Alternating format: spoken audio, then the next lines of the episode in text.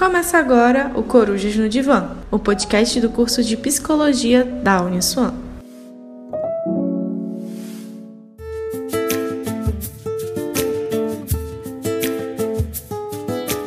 Olá, galerinha do Coruja no Divã. Eu sou Marcele Alves, aluna do décimo período de Psicologia da Uniswan. Olá pessoal, eu sou o Rodrigo Luz, também aluno do curso de Psicologia do décimo período da Uniswan.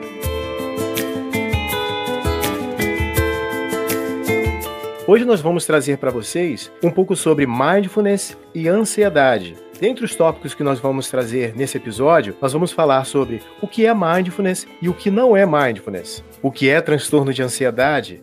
Você já ouviu falar sobre o uso do mindfulness nos tratamentos de transtorno de ansiedade? Bem, para darmos continuidade, a nossa colega Marcele Alves vai nos explicar um pouco sobre o que é mindfulness e o que não é mindfulness.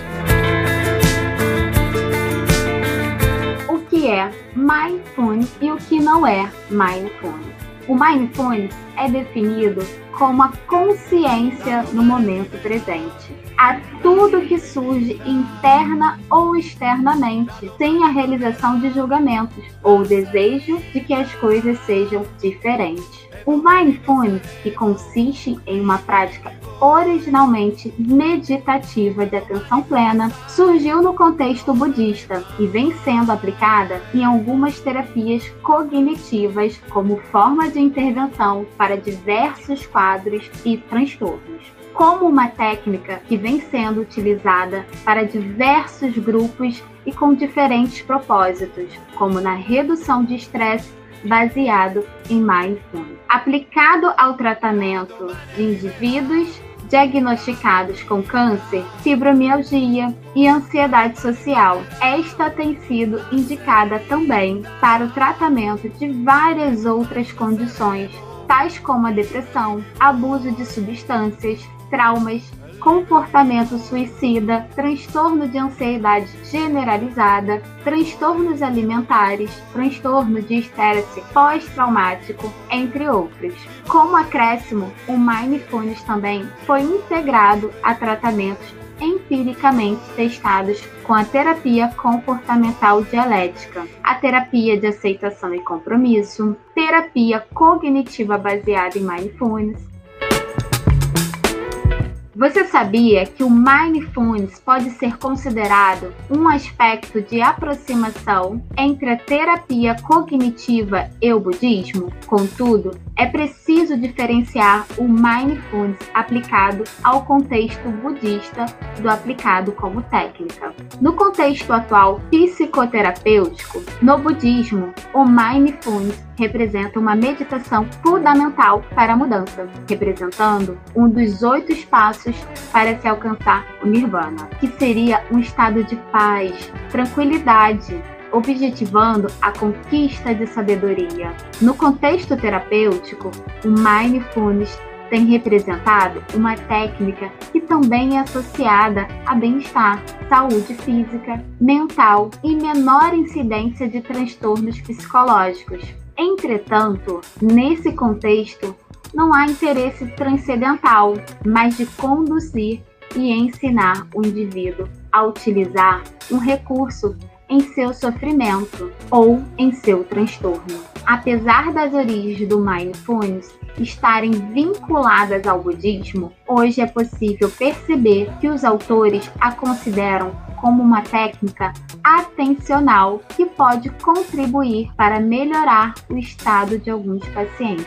Como técnica, ela pode ser aprendida, desenvolvida, treinada e não precisa estar vinculada a um contexto espiritual e religioso.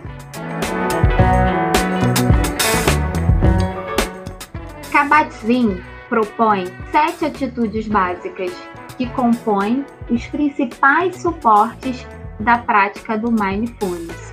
O primeiro é o não julgar, assumir uma posição de observador imparcial, sem julgamentos ou rótulos.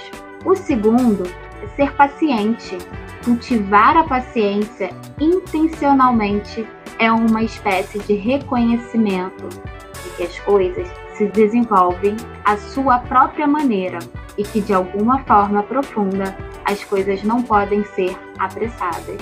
Terceiro, mente de principiante. Por várias vezes deixamos que os nossos pensamentos e as nossas crenças sobre o que sabemos nos criem obstáculos e nos impeçam de ver as coisas como elas realmente são. Devemos cultivar uma mente que esteja disposta a ver tudo como se fosse a primeira vez. Quarto, confiança. Desenvolva uma confiança básica em si mesmo e em seus sentimentos. Confie na sua própria autoridade e intuição, mesmo que cometa alguns erros ao longo do caminho. Quinto, não lutar. Não se trata de inércia. Muito pelo contrário, tem a ver com estar com a consciência guiada pela atenção plena. A melhor maneira de alcançar seus próprios objetivos é deixar de lutar e começar a realmente focar-se cuidadosamente em ver e aceitar as coisas como elas são, momento a momento. Sexto, aceitação. Ver as coisas como elas realmente são no presente. Se tem uma dor de cabeça, aceitar que tem uma dor de cabeça Muitas vezes perdemos tempo e energia a negar o que é um fato. Sétimo, deixar ir é uma forma de deixar as coisas serem, de aceitar as coisas como elas são. Quando prestamos atenção à nossa experiência interior, descobrimos que há certos pensamentos, sentimentos e situações que a mente quer manter e outros que quer afastar. Se o sentimento for agradável, tentamos prolongar a nossa experiência. Se for desagradável, tentamos eliminar. Rodrigo, explica pra gente o que, que é transtorno de ansiedade?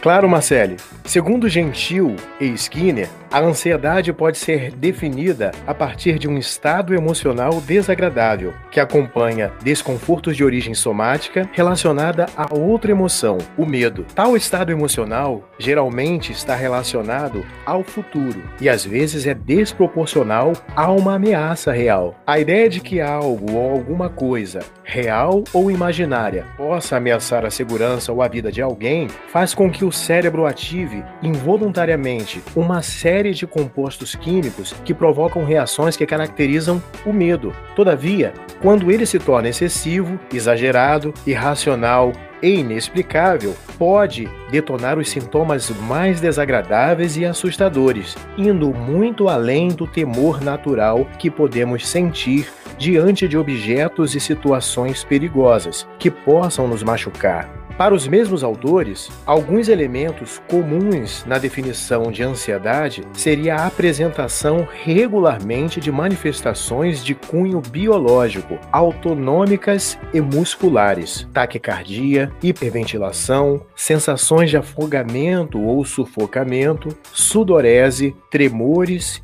e dores, redução da eficiência comportamental, dificuldades de concentração e debilidade de habilidades sociais, respostas como fuga ou esquiva, sugerindo assim a expectativa ou um controle por eventos futuros, acompanhados de relatos verbais de estados internos desagradáveis, angústia, apreensão, medo, insegurança, mal-estar, etc. De acordo com Dalgalarrondo, a presença de sintomas ansiosos excessivos na maior parte dos dias é caracterizado pelo quadro de ansiedade generalizada. No caso da ansiedade, quando a mesma é reconhecida como patológica, gera um desconforto emocional intenso, prejudicando diretamente a qualidade de vida do indivíduo portador e indiretamente das pessoas que convivem com o mesmo, causando ao indivíduo dificuldades em controlar a preocupação e de evitar que pensamentos preocupantes interfiram na atenção às tarefas em questão. Em adultos, é frequente a preocupação em circunstâncias diárias da rotina da vida,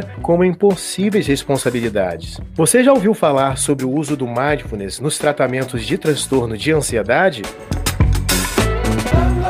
Mindfulness ou atenção plena é a prática de se estar no momento presente da maneira mais consciente possível e sem julgamentos, ou seja, focar na sua atenção em cada movimento, situação e respiração. A falta de atenção no momento presente é algo constante na nossa rotina. Dificilmente estamos 100% atentos às tarefas que estamos executando ou ao que alguém está falando. Parte dessa culpa são dos muitos estímulos que recebemos, mas o que você vai ver aqui é que o mindfulness pode te ajudar a fazer mudanças nesse comportamento. Para isso, você deve deixar de lado as distrações emoções, pensamentos externos e sentimentos anteriores para intencionalmente sentir, ouvir, viver plenamente a situação presente. Estudos apontam que nossa mente está dispersa e distraída em nossos pensamentos durante praticamente 47% do tempo, ou seja, é como se metade da vida estivéssemos pensando no passado e no futuro e deixando de lado o presente. Diversos outros estudos mostraram que o mindfulness auxilia as pessoas a tornarem-se mais criativas, relaxadas,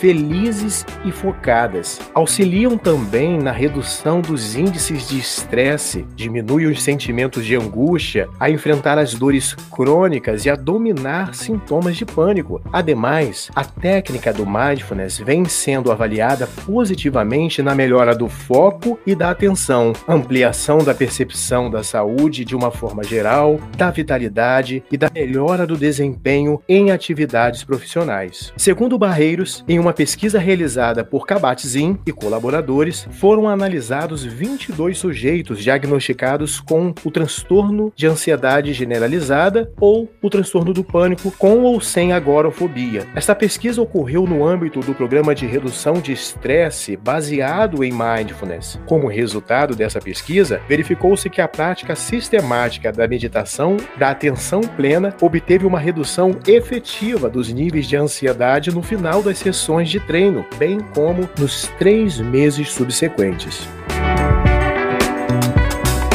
Então, corujas, no próximo episódio do nosso podcast, nós vamos tratar também sobre alguns mitos sobre o mindfulness, que tratam sobre mitos negativos e mitos positivos. E também falaremos um pouco sobre mindfulness como filosofia de vida. Aguardamos vocês no nosso próximo episódio de podcast sobre mindfulness e ansiedade. Até lá!